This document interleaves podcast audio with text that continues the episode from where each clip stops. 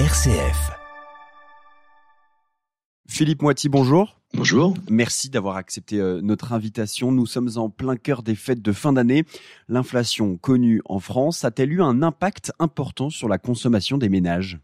On a déjà des enquêtes qui ont interrogé les Français un petit peu en amont des fêtes pour connaître leurs projets en matière de, de dépenses. Et toutes convergent pour nous dire que, a priori, euh, ça sera moins que l'année dernière, qui était déjà moins que l'année précédente. Donc on retrouve ici sur les intentions de, de dépenses pour les fêtes bah, l'influence d'une conjoncture un, peu morose hein, et qui, qui, dure pour les consommateurs. Ça veut dire qu'on fait attention en tant que Français euh, suite à des, un pouvoir d'achat un peu en berne, un peu en baisse? Exactement. Et alors évidemment, c'est la, la, limite des raisonnements globaux parce que euh, euh, en réalité, on est, on, les différentes couches de la population sont très inégalement touchées par la, la crise que nous traversons. Et d'ailleurs, c'était déjà le cas par rapport à la crise sanitaire qui a précédé la crise inflationniste. Quoi. Et évidemment, pas de chance, c'est plutôt en bas de l'échelle sociale que le choc est le plus douloureux. Cette nécessité hein, de, de s'imposer des restrictions, y compris pendant la période de fête, elle concerne plutôt les, les, les, catégories populaires et les classes moyennes inférieures qui sont les plus durement touchées.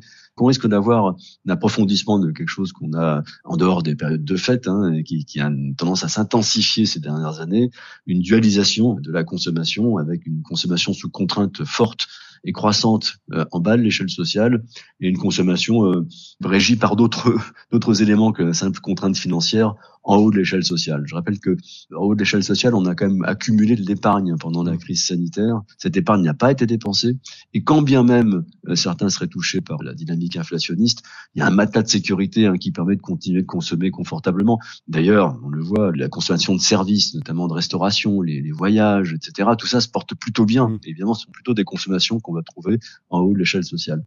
Et en bas de l'échelle euh, sociale, on peut dire que les Français se sont euh, privés pour Noël? Que ce soit en termes alimentaires ou en termes de cadeaux d'ailleurs?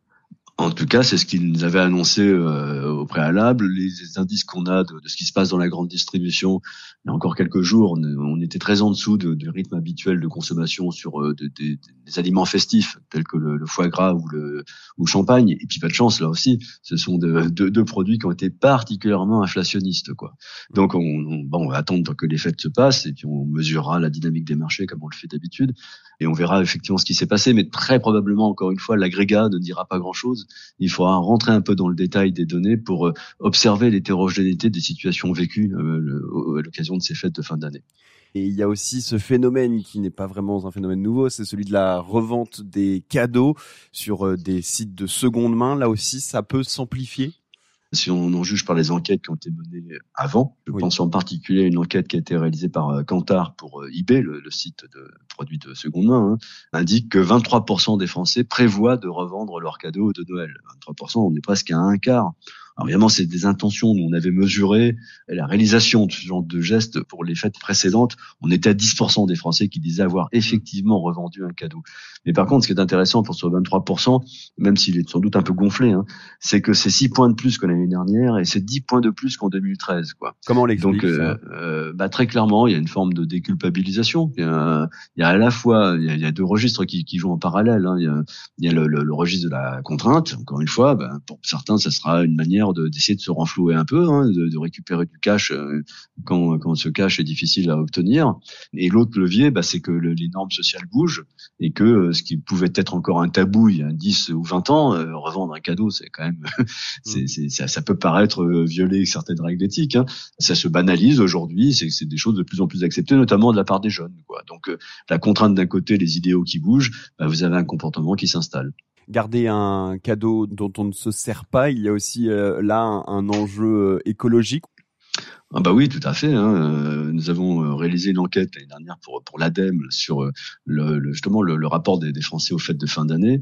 Parmi les résultats, il y avait celui-ci qui est assez frappant. 29% des Français disaient avoir reçu des cadeaux dont ils n'avaient rien à faire en quelque sorte, qui ont été donc jetés, c'est le pire des cas, revendus, on vient d'en parler, ou garder mais sans être utilisé quoi. Donc euh, oui, c'est des, des matières premières de l'énergie qui est stockée dans le produit mais qui produit euh, aucun bénéfice. C'est donc un gaspillage écologique. Déjà globalement, les fêtes de fin d'année ont un impact écologique évident. Hein, mais si en plus ça conduit à, à faire des cadeaux qui ne font pas plaisir et qui servent à rien, là on est vraiment au bout du bout. Donc l'idée de, de, de, revendre ces, ces, ces produits dont on n'a pas l'usage, en fait, non seulement ça peut être une soupape de sécurité pour ceux qui ont besoin de pouvoir d'achat, mais ça va être un geste qui va devenir de plus en plus légitime par rapport aux enjeux écologiques.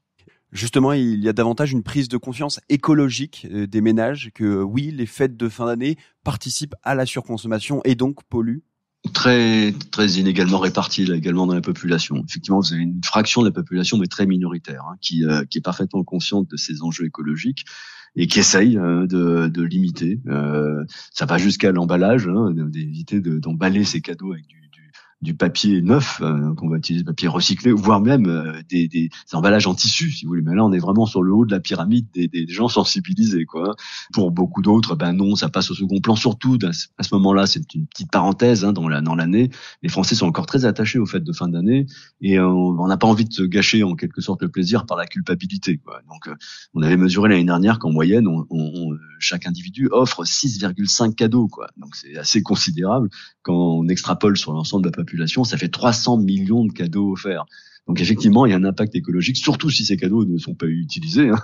Et c'est là aussi qu'on retrouve le conflit entre euh, des idéaux qui peuvent être contraires. Hein. Euh, on a envie de se faire plaisir et faire plaisir aux autres, et en même temps, on est bien conscient de l'impact que ça a. Mais bon, là, là, je pense que le moment des fêtes, en tout cas pour l'instant, c'est pas le moment où on est le plus, euh, euh, comment dire, sensibilisé aux questions environnementales. On reprendra euh, nos habits verts peut-être après avoir mis au placard les habits rouges. Quoi. Ça veut dire que pendant ces fêtes de fin d'année, on fait fi de toute conviction environnementale, écologique, et on masque aussi les difficultés financières liées au pouvoir d'achat et donc à l'inflation? Oui, effectivement, c'est une période où on dépense euh, au-delà de ce qu'on fait d'habitude, hein, incontestablement. C'était d'ailleurs plus facile dans le passé, lorsqu'on n'était pas, lorsqu'il n'y avait pas le, le, le, prélèvement à la source euh, pour l'impôt sur le revenu, parce que euh, lorsqu'on avait des revenus à peu près stables, eh bien les deux derniers mois, euh, c'était des mois où sans prélèvement, quoi, hein, lorsqu'on était mensualisé. là maintenant, avec le, prélèvement à la source, chaque mois se, se ressemble. Donc, au-delà de la conjoncture qui s'est évidemment dégradée, vous avez ce phénomène supplémentaire hein, qui fait que ah, ça, ça coince un peu. Donc très clairement, ce qui va affecter cette année comme l'année dernière, hein, les comportements de, par rapport à ces fêtes de fin d'année, c'est moins les considérations écologiques qui sont une sorte de, lame de fond qui monte lentement mais sûrement, mais plus euh, le, poids des, contraintes de, revenus hein, qui, va peser sur une partie des ménages et qui va les réfréner dans leurs ardeurs euh, consommatoires bien plus que la mauvaise conscience environnementale. Merci beaucoup Philippe euh, Moiti d'avoir euh, répondu euh, à nos questions pour l'antenne de RCF. Je rappelle que vous êtes professeur d'économie et cofondateur de l'Observatoire Société et Consommation.